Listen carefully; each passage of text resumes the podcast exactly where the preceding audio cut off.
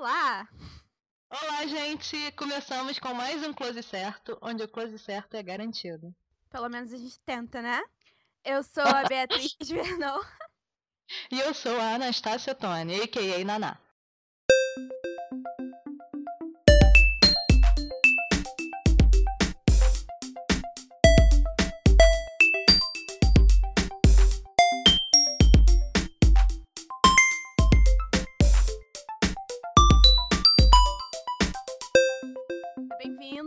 Acho que a gente pode apresentar um pouco do podcast agora, né? Então, gente, esse podcast ele vai ser basicamente sobre tudo que a gente quiser. É basicamente isso.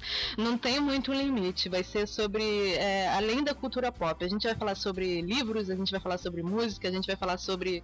Sei lá, sobre ser adolescente, memórias de quando a gente era adolescente. Enfim, a gente vai falar sobre tudo que a gente achar que seja interessante, tanto pra gente quanto pra vocês. E nós temos um Twitter e um blog, que agora eu vou deixar a Bia falar pra vocês porque eu esqueci.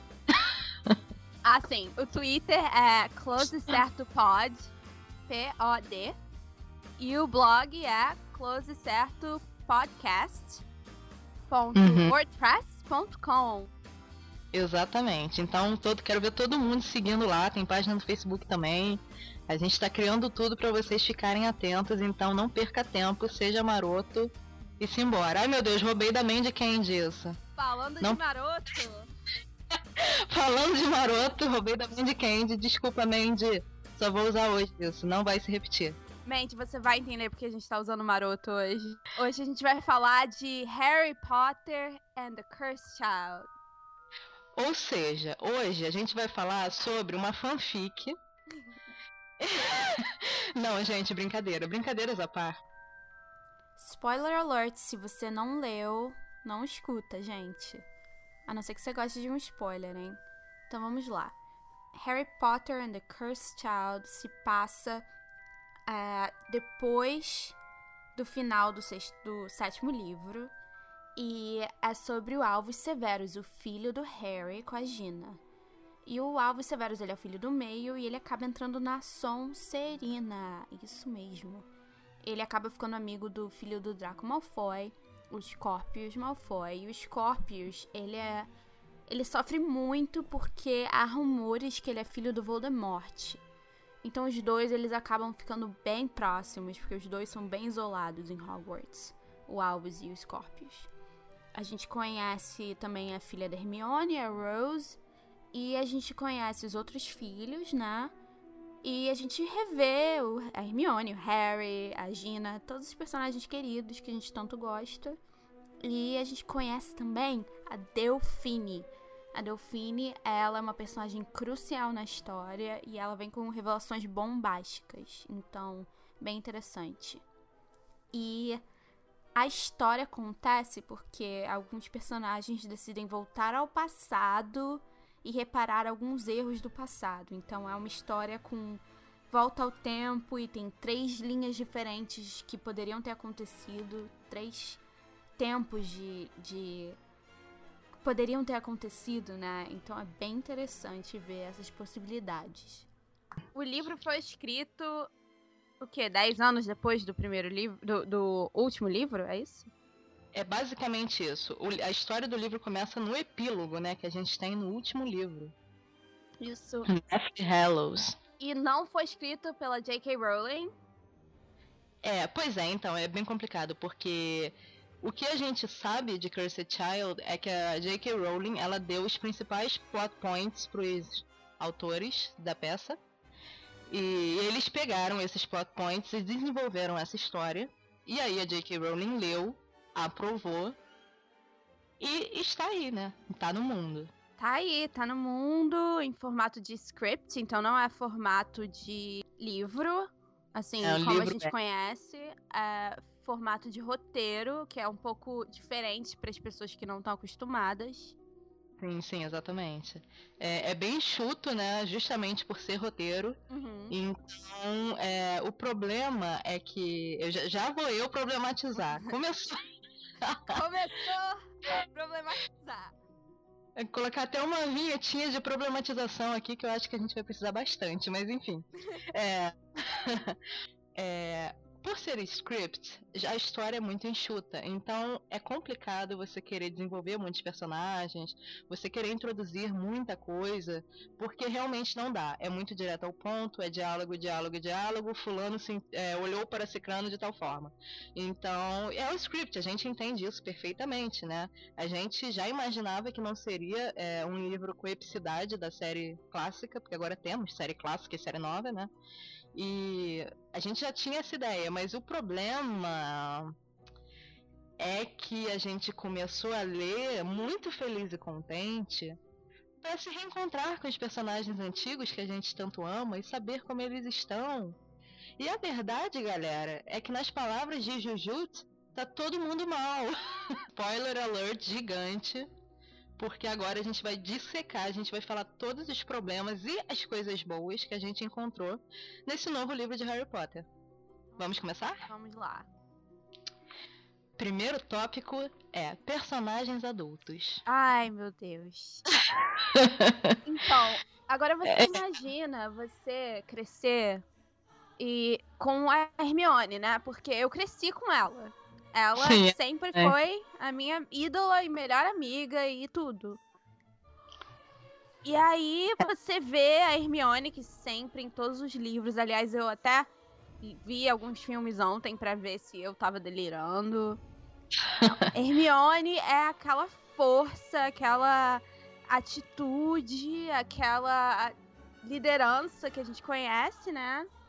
Uhum. Mas nesse livro novo, o que, que você achou? Cara, nesse livro, então, pra galera que tá ouvindo a gente e que não leu e só quer spoiler, a Hermione, ela é nada mais, nada menos que a ministra da magia. Então ela é a pica das galáxias. Só que o problema é que retrataram a Hermione pica das galáxias como se ela não soubesse o que está fazendo, como se ela tivesse desesperada tentando fazer as coisas darem certo. E isso me preocupou muito, porque Hermione não é esse tipo de pessoa, gente. Bitch, please. A Hermione é aquele tipo de pessoa que sabia das paradas antes de todo mundo. Tipo, é, no, livro, no segundo livro, ela foi petrificada segurando a porra do livro na mão, que era a resposta para tudo sobre o herdeiro, lembra? Tipo. Lembro. Um espelho, eu acho, mas era a resposta. Exatamente, ela tava segurando a resposta pro que todo mundo tava quebrando a cabeça, a Hermione já sabia ficou petrificada com a resposta na mão, ou seja, não foi petrificada em vão, né? Uhum. Então, assim, Hermione sempre soube das, do Paranauê, basicamente. Ela sempre manjou muito das paradas e eu acho surreal imaginar a Hermione com 30 e poucos anos de idade, ela tá com 30, eu acho, 30 e poucos, sem saber o que fazer como ministra da magia. Uma pessoa tão ciente de tudo, uma pessoa tão empoderada. Isso me incomodou demais. Sim, foi, foi bem difícil engolir assim, a Hermione basicamente sendo a Hermione e a Gina, né, as mulheres do livro basicamente são babysitter do, dos homens.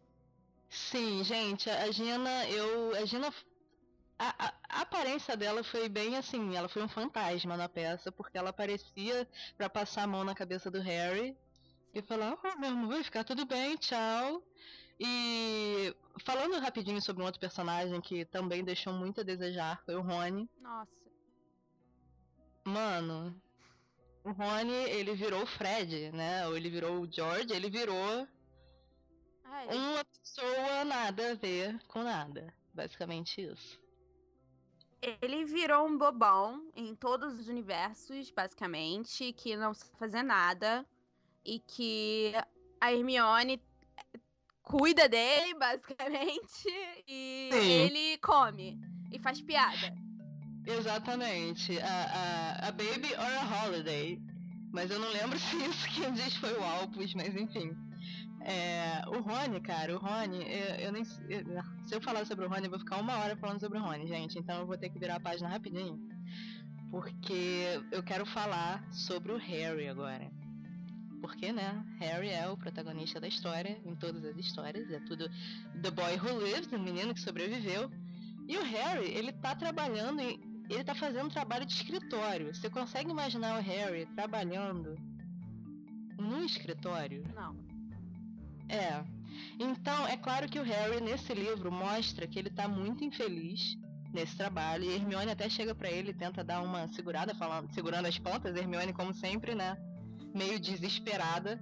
Harry, por favor, você pode sair do escritório, eu só preciso que você me entregue os relatórios. Basicamente isso que ela fala pra ele. E, e mostra, né, que o Harry tá completamente infeliz nesse trabalho dele. E em partes isso é bom para humanizar o personagem. Em partes isso me deixou muito triste porque. Porra. Harry, você passou por tantas coisas ruins nessa vida, meu amigo. Você precisa ter uma. Né, uma, uma vida adulta feliz com a sua família, sei lá. E. Eu, pessoalmente, eu gostei do fato do Harry ser um personagem tão infeliz e tão. É... O Harry tá infeliz, agressivo, irritado. Ele não tá bem, ele não tá legal. É, exatamente. Eu gostei dele tá assim, primeiro por humanizar e segundo porque eu acho interessante que ele que cresceu sem uma ideia de família, ele foi muito abusado quando ele era criança. Pensa só, não é só os Dursleys, eles foram, eles foram terríveis com ele. Eles abusaram Sim. fisicamente, psicologicamente. É o quê? Quando ele tinha 15 anos, eu acho, quando ele finalmente parou de morar com eles, eu acho. Sim, é por aí. Sim. E até os 15 anos, abusado, abusado, abusado. Fora isso, ele passou por situações traumáticas, assim, eu tava vendo o quarto livro, ele viu o Cedrico morrer na frente dele, né, uma pessoa da Sim. idade dele, é, é. Ele foi torturado pelo Voldemort só naquele livro. Nossa. Uhum. Ele passou por abusos, assim, que a gente não tem ideia. Foram abusos Exato. terríveis. Pra mim, é realista que ele não saiba lidar com, com o filho. E é realista que ele não tenha esse, essa habilidade, assim, de, de ser um pai tão dedicado eu não. Eu consigo ver o Harry passando por tudo aquilo, sendo abusivo e sendo, sendo um pai complicado, mas eu não consigo imaginar a Gina, que teve aquela família tão maravilhosa, e a mãe dela, né, que ensinou uhum. tanto pra ela. Eu não consigo imaginar a Gina simplesmente sendo distante assim. Eu não consigo. Isso para mim foi totalmente é, fora de, do personagem e para mim a Gina teria tido uma atitude completamente diferente e teria ajudado o Harry a, a ser um pai melhor e não se mantido tão distante e confiado que Sim. ele sabe o que fazer. As personagens femininas de Cursed Child, isso me deixou muito, muito triste.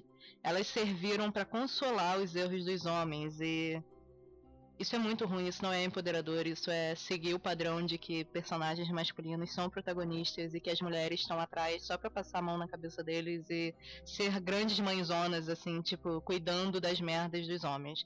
Basicamente isso.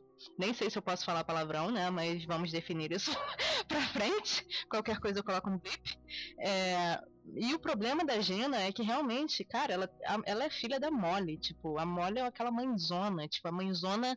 E não é só uma mãezona, é a mãezona que falou Not my daughter, you bitch, sabe? Tipo. Uhum. Então a Jeannie, ela é uma pessoa. É, eles tentaram fazer a Jeannie ser uma pessoa empoderada só porque ela é uma jornalista que não fica muito tempo em casa. Isso, só isso. Você, você não empodera um personagem colocando ele dizendo uma citação interessante. Você empodera o personagem fazendo ele ter atitudes interessantes no decorrer da história. E eu acho que o problema de Cursed Child com relação às personagens femininas, a maior falha, foi justamente eles terem, eles terem aproveitado muito mal essas personagens femininas e ter achado que meu cachorro está latindo, gente, perdoa. Ter achado que só por colocar citações pronto, girl power. Não, não é assim que funciona. Agora, é isso que eu tinha a dizer sobre o assunto. Eu fico nervosa. Ah, eu fico nervosa também. Eu fico nervosa com isso. Então, vamos passar para as crianças, né? Crianças. Crianças de Cursed Child. Herdeiros. Herdeiros da família Potter. Da família Weasley Granger. E da família isso. Malfoy. Malfoy. Todo mundo vai à loucura com esse último aí, por mais que eu seja lupana. Eu sou lufa-lufa, mas a Bia é, é, é. Serina vai ter que fazer um podcast só, só falando sobre os meus pensamentos em relação a ser Sonserina. a gente faz um depois sobre as casas. Então, crianças de Cursed Child, gente. Albus. Vamos começar pelo Albus. Ai, meu Deus. Albus. Sabe, sabe aquela época que o Harry tava irritadíssimo com tudo, revoltado? sim, sim, sei. É Todos sabem. A fandom toda lembra perfeitamente dessa época, porque ninguém suportava o Harry Potter nessa época. E o Albus é muito engraçado, porque a peça tenta dizer que. Na verdade, a peça mostra o Albus dizendo que ele não tem nada a ver com o pai, sendo que ele é exatamente a mesma construção narrativa do Harry no livro naquela época. E isso é muito engraçado, né? É proposital, mas é muito engraçado. Agora, é chato porque é um pé no saco isso. Uhum. Com certeza. Seria muito interessante se a gente visse um personagem completamente diferente. Né? Aliás, esse é o problema do Cursed Child em geral, assim, é o mais no mesmo, né? Exatamente. Cursed Child em si é mais do mesmo em relação a tudo e a gente vai chegar lá. Eu sei onde você está querendo chegar.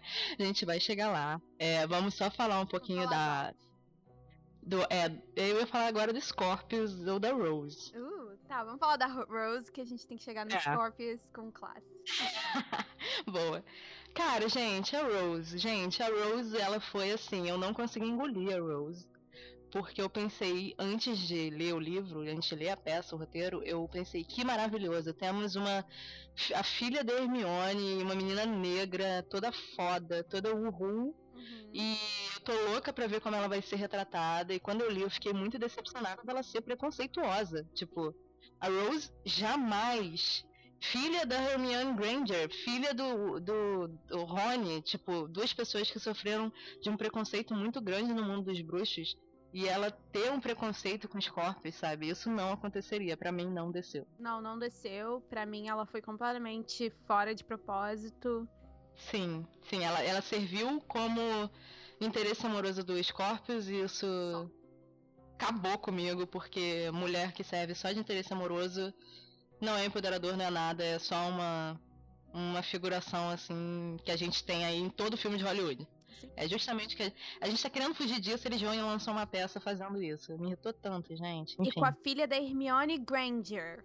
Exato. O que mais doeu é que foi com a filha da Hermione, gente. Não foi com a filha de. Não foi com a filha do Harry. Não, se bem que o Harry tem a Ginny, então a Ginny não deixaria. Não. Gente, foi com a filha da Hermione, foi com a filha do, do Power Trio maravilhoso que jamais deixaria os filhos seguirem essa linha de pensamento, sabe? Ser preconceituoso porque fulaninho é da casa tal. Gente, pelo amor de Deus, não aceitei, achei completamente out of character.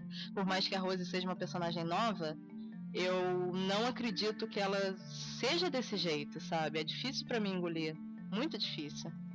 Eles tentam justificar isso com uma cena dizendo em que o Alvos e a, e a Rose falam, ah, que eles fingem na frente dos adultos. Ah, que eles fingem na frente dos adultos que eles são amigos, não é? Eu não consigo engolir, eu não consigo engolir que a Hermione, é. o Harry e a Gina e o Rony teriam acreditado. Ou criado filhos para serem desse jeito, assim, tipo. Tá. É, não, tá certo que ninguém escolhe como os filhos acabam virando na vida, mas, cara, é, é assim, esses, é, essas crianças são da geração pós-guerra de Hogwarts, né? Pós-batalha de Hogwarts. E eu acredito que Hogwarts estaria num ambiente muito mais amoroso, muito mais. Não sei, sabe? É, fugindo dessa, desses preconceitos, porque todo esse preconceito levou a essa guerra toda, né? Então eu acho muito improvável que a filha da porra da Hermione com o Rony seja desse jeito. Não, não engolir, Não dá, não dá, não dá. E em compensação. Em compensação. Em compensação. Tchan, tchan, tchan, tchan, tchan. O Scorpius Malfoy, filho de. Draco Malfoy. Fucking Draco Malfoy, que o menino que você ama odiar. Ele é maravilhoso. Ele é um anjo lindo, maravilhoso, fofo gente, quando eu, quando eu começo a fazer uma lista de pensamentos sobre o Draco, sobre o. Olha o Draco, sobre os Scorpios, eu fico assim, gente, esse personagem é perfeito. E é interessante dizer também que esse personagem ele é a soma do protótipo do personagem da Rony com o protótipo do personagem da Hermione. Por isso ele é o atrapalhado nerd. Uhum. E eu acho que isso deixa ele muito legal. Ele é um personagem super redondinho e ele veio de uma família né, problemática, ele veio de uma história trágica. E apesar dos pesares, ele é uma pessoa que não tem preconceitos, não tem nada disso. E o que eu acho mais legal é que o Draco, o pai dele, não quis que ele tivesse esses preconceitos, e o pai dele não julga ele. O Draco, ele foi uma surpresa, e tem que falar do Draco para falar dos Scorpios, né? O Draco é, foi é, uma, é uma grande surpresa no, no livro, uma surpresa boa, porque Sim. ele tá sendo uma, uma pessoa que realmente se redimiu sem sair do personagem, ele continua Sim. aquela coisa nojentinha de sempre, uhum. mas ele se redimiu dos, das coisas horríveis que ele fez e das coisas horríveis Sim. que ele pensou. Ele reflete muito sobre o pai dele, o Lúcio Malfoy, né? É, a maioria das cenas do Draco, ele ecoa o que ele o que a gente sempre pensou do Lúcio, quão abusivo o Lúcio foi, o quanto Exatamente. o Lúcio é, forçou vários ideais nele, né? Uhum. E uhum. ele faz o oposto com o filho dele, ou seja, ele trata o filho dele com carinho, com o tanto uhum. do carinho que ele consegue, né? Como Draco. Exatamente. Uhum. Dando liberdade pro filho dele de ser amigo do filho do Harry. Né? Que ele é ele dá mais liberdade nisso do que o Harry. O Harry fica é.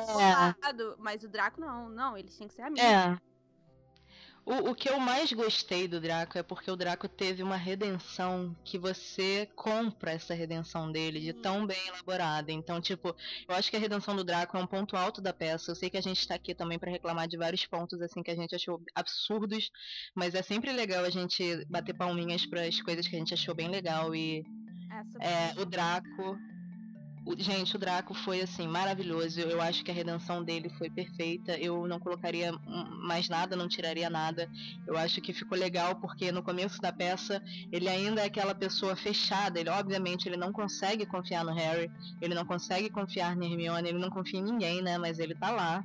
E ao mesmo tempo ele tá muito feliz de ver que o filho dele, Scorpius, tem amigo e um amigo de verdade, não capangas, porque ele tinha capangas, ele não tinha amigo, né, quando ele estava em Hogwarts. É, Exatamente. E um ponto interessante é o que você falou do pai, é ele ter tido Lúcius para se espelhar em algo, não, para não se espelhar no caso. Ele teve um exemplo do que, que ele não quer ser como pai, então ele não quer, não tá seguindo o Lúcius, né, o, protótipo de pai que o Lúcius foi, e isso fez um bem para os Corpos, além da mãe dos Corpos também ser uma maravilha de pessoa que ajudou o Draco a ser uma pessoa melhor também. Válido falar isso, né? Válido falar. E, assim, o Scorpius, voltando, né, pra, pro personagem, hum. ele é uma pessoa inteligente, atrapalhada e que tem aquela, aquela dinâmica interessante entre ele e o, e o alvo, que, assim, que eu li e que eu concordo, infelizmente, eu tenho que falar. Pode é falar. que eu sou apaixonada pela dinâmica deles. Eu, como pessoa queer, eu fiquei feliz demais de ter essa de ter essa representatividade, só que no final da peça, né, eles vão ah, e cortam sim. esse clima todo que foi construído sim. tão bonito, de uma forma tão linda que eles têm quase que um, um, um amor, né? Olha, eu assim, eu, eu, eu acho muito legal quando você coloca homens tendo amizades com afeto assim caloroso, porque a galera sente medo, né? É, a heterossexualidade é uma coisa tão frágil, então as pessoas têm medo de retratar personagens assim com é, homens com amizades tão lindas como essa do Scorpius e do Albus. E quando eu li, eu até pensei, gente, tem coisa aí. Eu tava felizona, eu tava chipando, eu tava. Aliás, virei shipper, tá? Quero nem saber, tô chipando. É, eu fiquei muito feliz, mas aí no final o Scorpius realmente quer sair com a Rose. Mas eu ainda acho que haverá revelações de que eles são bi ou não sei. Eu espero, Eu acho- eu espero. é. Porque o que falta em Harry Potter é representati- representatividade, né? Eu poderia falar um, um podcast só sobre a falta de, de personagens queer e, e a diversificação. oh, meu Deus. Isso, de isso. Raça, de tudo. Uhum. Mas, assim, é queerbaiting. É queerbaiting. É totalmente pra, pra atrair a galera queer. Entendi. E depois chegar e. Não, não era! E, Ah, isso é um absurdo. Demais, demais. E assim, é, foi decepcionante pra mim, como pessoa queer, que Aham. tava assim, tão feliz de ter uma representatividade. e Eu tava assim, poxa, será? Será? E não. Então eu espero que no futuro. Uhum. Se que não seja aquela coisa de Dumbledore, né? Que acabou a série, É, vira não, J.K. Rowling, ah, ele era gay. Mas se isso não tá no livro, se não É, tem isso no livro, não conta. A gente Gente, desculpa. isso nos livros. Exatamente, gente. Você não pode fazer uma história toda com personagem que vai, o personagem já morreu. Você chegar e falar, gente, então, por sinal, sabe aquele personagem com a barba gigante? Então, ele era gay, tá? Tchau, beijo, Ah, valeu, é, falou. ele era gay, mas eu não, eu não adicionei nada disso. Mas ele era gay. Livros e livros falando do Harry com a Cho Chang, com Harry com a Gina, com o Rony e Hermione, com o Victor Krum, com o Floyd Delacour, e não tem uma cena dele gay. Exatamente, porque, tipo, às vezes as pessoas acham que a gente quer uma representatividade que, tipo, seja obrigatoriamente mostrando o Dumbledore beijando alguém, assim, beijando um homem, no meio da do salão comunal, imagina. Não sabe, em cima da mesa, sei lá, uma parada assim. Não, gente, a gente não quer isso. Mas a gente quer uma menção honrosa de que a pessoa teve um relacionamento com o fulano, que por sinal era um homem também. E sem problemas. É tipo, é só isso. A gente quer só mais visibilidade, porque, né? Pô, a comunidade LGBT precisa disso, gente. Representatividade importa. Isso é um fato. Por favor, J.K. Rowling, se você tá ouvindo isso, JK, please make them gay. make them the gayest of them all. Please, all this for people who ship Draco and Harry. é verdade. Poxa, criar hashtag, né? JK, please. Ai, meu Deus. Meu Deus, chegamos, hein? Deu fim. Na pior parte. Eu vou pular Chega. essa parte. Valeu, galera. Então, galera, o podcast é isso, acabou. É... Gente, existe uma personagem chamada Delfine. E ela tem um cabelo prateado, com mechas azuis. Ela tem uma voz meio estridente. E ela tem uma personalidade que lembra a de uma Manic Pixie Dream Girl. E por sinal, ela confirma o chip Bela Morte. Só isso. Um beijo. Galera, se você chipa esse chip. Seu chip, ó, tá aí, tá voando aí. Eu não sei se vocês conhecem, a galera que tá ouvindo a gente conhece uma fanfic clássica chamada My Immortal. É considerada uma das piores fanfics de Harry Potter já escritas. Na verdade, é De- considerada uma das piores fanfics do mundo, assim. Ah, é sério? Sério, ela, essa fanfic é considerada o protótipo do que não fazer em fanfic. Então, é, em My Immortal, eles pegam os personagens de Harry Potter e transformam em vampiros do nada. E todos são muito góticos. E tem a personagem principal, que o nome dela é toda estronda, gótica, Ebony. black. É, como é que é o nome dela? Eu esqueci. Ebony. Eu esqueci o resto, mas é um nome enorme, assim. E termina com Way, tipo Gerard Way. Isso, exatamente. Então todos os personagens têm sobrenome de Mandaema, é uma parada assim. E é muito engraçado essa fanfic porque muitas pessoas que leram e viram a Delfine lembraram imediatamente da protagonista dessa fanfic, porque a Delfine é o seguinte, ela tem 20 e poucos anos, mas ela se comporta como uma menina de 15 que ouve My Chemical Romance. Nada contra quem ouve My Chemical Romance. Eu, Eu inclusive, curto. só curto. É, pois é, eu curto, tá? É, mas é aquele protótipo do emo que Hollywood inventou como uma coisa negativa. É isso que eu quero dizer. Isso. Porque todo mundo já aqui já curtiu tudo isso, a gente não tem espaço para preconceito, a gente abraça tudo isso aí. Mas infelizmente Hollywood realmente inventou esse estereótipo aí do emo, que é uma coisa meio tosca, né, convenhamos. E a Delphine, ela entra nesse estereótipo de uma forma tão bizarra que ela chega a ter um password no quarto dela em Parcel Tongue, que é a linguagem de cobra. E tipo, eu, eu não sei mais por onde continuar. Assim, ela já tem o cabelo platinado, sendo filha da Patrix, ela tem mechas azuis, eu tenho cabelo azul, então eu também não posso falar muita coisa. Mas, hum, hum, gente, eu não sei. Essa personagem aí foi. Eu. eu é, o, o meu problema com a Delfine é porque essa trope da filha perdida é uma trope muito clichêzona, assim. Ah. E é uma trope. Ah! A trope de, além de ser trope de novela mexicana, né? Ah, sou sua filha. Sou, sou, sou sua irra. Basicamente isso. É trope de fanfic também. É muita trope de fanfic. E, enfim, é uma trope clichêsaça. E eles foram e fizeram o quê? Fizeram o quê? Usaram essa trope. Eu já li tanta fanfic de filho de Voldemort que eu não aguento mais. E só, só uma pergunta: essas fanfics que você leu, era Bela Morte? Tinha Bela Morte, tinha até que o Draco era filho do, do Voldemort, tinha várias coisas. A e nossa... o Harry era filho de Voldemort. Nossa senhora, não, essas daí eu não li não, gente. Meu Deus do céu. Não, então, o problema, a minha problemática com a Delfine é clichêzaço. Contudo, tem uma galera dizendo que, reclamando que o Voldemort ele não teria filhos porque ele é muito narcisista e que ele não teria nenhum apetite sexual, que ele não teria desejo na Bellatrix, que ele não sentiria amor. Mas isso eu devo discordar, eu acho. Quer dizer, na verdade eu concordo com tudo isso. Mas eu preciso acrescentar que o Voldemort ele é tão narcisista que ele gostaria de ter um herdeiro para transformar em Horcrux. Entendeu? Então eu acho que isso é coerente.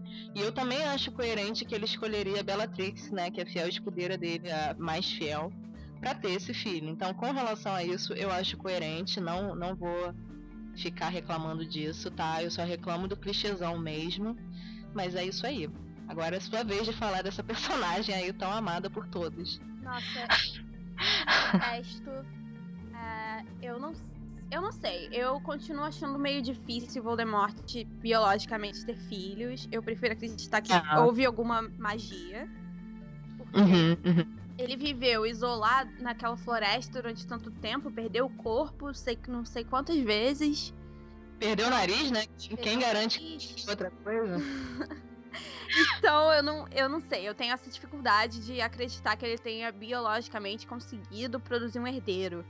Fora que com ele deu o herdeiro foi cuidado por comensais da morte. Por que, que os comensais da morte foi um comensal da morte, sei lá, eu não lembro agora quem. Porque... O marido da Bellatrix. O marido da Bellatrix que cuidou. Isso. E também é, com ele nascendo na casa dos Malfoy. Eu sei lá, eu não consigo entender por que, que os comensais não treinaram essa menina super sinistramente, por que, que não Sim. houve culto, por que, que não teve um, Torno, um retorno desse poder tão. Sabe, esse poder terrível do. É bizarro. Eu não consigo entender a, a, a lógica. E eu também não consigo entender a lógica da, da Delfine de tentar voltar no tempo usando o filho do Harry e também tudo que aconteceu. Nossa. Eu, não consigo, não consigo é... nada que tenha a ver com a Delfine. Não. Gente, é, é, porque é brabo. A gente começa a falar da Delfine e a gente também começa a falar do do, do vira-tempo. É, vamos, vamos logo no tema. Partindo pra, pra a história Cursed Child é uma história de viagem no tempo, galera. É isso aí. Você ouviu certo. É uma história de viagem no tempo, é, mesmo com a J.K. Rowling dizendo que todos os giratempos tinham sido exterminados pelo Ministério da Magia e que ela nunca mais usaria essa trope porque é, deixa a história cheia de furo, né? E é verdade, se você e parar pra pensar. A história cheia de furo. Basicamente, Exatamente. Cursed Child é pegar a história linda, maravilhosa, como a gente conhece, e falar: ah, vou furar tudo e fazer Exato. ficar sem sentido, e vocês vão ficar com raiva porque não, não tem lógica nisso. É, é, gente, é bem surreal, porque não é só uma viagem no tempo, não. É uma porque, exato, é, são quatro. E as motivações dessa viagem também não ficam muito claras. O Albus, do nada, para e pensa: Meu Deus, eu preciso provar pro meu pai que eu sou um Potter. Eu vou viajar no tempo e salvar o Cedrico. Sim. É isso, gente. É, é isso que acontece. E aí ele leva o Scorpius com ele. Tadinho, o Scorpius estava lá na boa só querendo paquerar o Rose. Mas não, teve que ir com o Albus, que é um mala, para viajar no tempo para salvar quem? Cedrico, né? O nosso líder da, da minha casinha tão amada, né? Lufa Lufa. E seguinte, o que acontece quando eles voltam? Ah, eles voltam no tempo porque a Delfine, Convence né, também. O, Como que, que a Delfine. A Delfine não convence o Alves, mas ela meio que não. dá umas dicas assim: ah, você deveria me visitar no tal lugar. Daí ela conhe... ele conhece o, o Amos, o pai do Cedrico, e aí ele se convence que ele tem que viajar no tempo. Exatamente. Então a Delfine ela é manipuladora, então ela manipula o Albus, ela aproveita dos dotes dela de não sou teenager e tenho vinte e poucos anos e sou mulher e ela seduz o Albus um pouco. Deu para entender que ela meio que jogou um charminho, né? Jogou o cabelo platinado e as mechas azuis na cara do Albus e falou sobre o vira-tempo e falou sobre, ah, oh, meu primo, Cedrico, Mimi, vamos salvar ele. E aí o Albus ficou com isso na cabeça, né? Ela plantou essa sementinha no Albus e aí do nada, quando a gente menos espera, Albus quer viajar no tempo. Quando isso aconteceu, eu pensei assim, gente, fudeu, não acredito que a Rowling tá permitindo isso. Mas ela não só permitiu uma vez, como quatro vezes, como a Bia acrescentou. Ela permitiu quatro vezes! E, e é isso, e aí eles voltam no tempo e a gente tem um grande problema, galera. Eles voltam no tempo, eles humilham o Cedrico. E aí, Bia, você quer completar para mim porque dói para mim falar? em uma das alternativas, né? Porque tem vários universos paralelos. Uma das alternativas que acontece quando eles humilham o Cedrico é que o Cedrico vira comensal da morte. E pelo Cedrico virar comensal da morte, de algum jeito o Harry morre e o Voldemort reina soberano. Pois é. N não só isso, o Cedrico, ele, só por ele ser humilhado, ele mata o Neville. Ah, sim! Mata. Sim. ele mata ninguém menos, ninguém mais que o Neville, que é o segundo Harry Potter, né? E. E isso. Na Batalha de Hogwarts, exatamente. E como o Neville mata a Nadine, é ele que mata a Nadine, né? Então, como ele mata a Nadine e ela é um Horcrux muito importante, e só pela morte da Nadine o, Vol o Voldy pôde morrer, a intimidade aqui, é, o, pela morte do, do Neville, acabou, acabou Harry, acabou felicidade, acabou alegria, a gente vive, a gente tem uma timeline em que todos os comensais da morte reinam e que existe um secret handshake bizarrão que é For Voldemort and Valor. Tipo, se você não falar isso, a galera vai te olhar torto e vai te julgar pensando, ih, esse cara é bom, esse cara merece morrer. Então, é assim, eu fiquei deprimidíssima. Eu também. Representante do time Valor de Pokémon GO, fiquei ofendida no final, né? Quero fazer um anúncio importante que o time Team Valor não apoia Voldemort. É mentira, é fofoca. Isso é culpa ó, dos Mystics. Os Mystics estão inventando esse, essas coisas aí pra galera ficar contra vocês. Vendo? Aí eu... Tá vendo? Team Mystic fofoqueiro. é, galera, então é muito louco porque essa timeline, o Scorpius Malfoy, ele é, tipo, nada mais nada menos que a pessoa mais popular de Hogwarts. E ele é popular porque ele tortura os trouxas, na verdade ele tortura os alunos que entram e que são mudbloods, que são sangue sujo. Eles pegam esses alunos e colocam na dungeon de Hogwarts e eles ficam torturando eles. Isso é muito triste, é triste horrível, nível. É horrível. Eu, quando li essas partes, eu fiquei muito, muito mal emocionalmente. Eu fiquei, caraca, tipo, isso foi brabo, real. E, enfim, e é, é triste. oposto do, dos corpos que a gente conhece e ama, né? Então foi difícil Isso. ler. Isso. Foi tão difícil, e o que eu achei mais legal é que foi difícil pro personagem também. Sim. E, e pensar que nesse mundo, sem o Albus e sem o Harry, ele é essa pessoa tão desprezível. E. Só que aí entramos também no momento plot hole de viagem no tempo, que eu preciso falar que se ele viajou no tempo até aquele momento, ele esqueceria do, do Albus e seria aquela pessoa e não pensaria em consertar tudo. Enfim, já falei, só precisava falar isso. Só pra. Porque eu tenho muito pet peeve, assim, com viagem no tempo. Gente, eu sou fã de Doctor Who. Você não vem falar de mim de viagem no tempo, cara. Não faz isso comigo. Porra, faz viagem no tempo, faz viagem no tempo direito, não faz parada toda errada. Enfim, desculpa. Não, desculpa. eu sou fã, eu sou fã de Sailor Moon, tá? E eu sou fã de, da Sailor Plutão, fã, fã, fã número um da Sailor Plutão, que é a Sailor do tempo e do espaço. Se tem uma coisa que eu entendo, é viagem do tempo. Pois é, então olha só, a gente tem nossas carteirinhas de viajantes no tempo. Don't mess with us, assim, tipo, o meu problema, assim, agora real com Cursed Child é porque eu senti o meu intelecto sendo subjugado e eu fiquei muito triste. Porque eu sou uma fã muito grande de Harry Potter, assim, desde que eu tenho 10 anos de idade eu leio Harry Potter, eu acompanhei o Harry, eu realmente acompanhei o Harry até o final, entendeu? Então, eu eu, exatamente, eu cresci com ele, eu vivi nesse universo, eu compreendi coisas desse universo. E tá certo que eu tô aqui reclamando como fã, né? Tipo, eu sei que eu amo, gente, eu amo a J.K. Rowling, eu não vou deixar de amar ela por causa desse trabalho, não vou nem. Lógico que não. Mas eu acho que a gente tem o direito de apontar o que a gente acha que não tá legal, sabe? E eu acho que Cursed Child tiveram muitos momentos que não ficaram legais, assim. E é isso que a gente tá fazendo aqui. Oi, gente! Aqui é a Naná e vocês acabaram de ouvir a primeira parte do Close Certo sobre Cursed Child.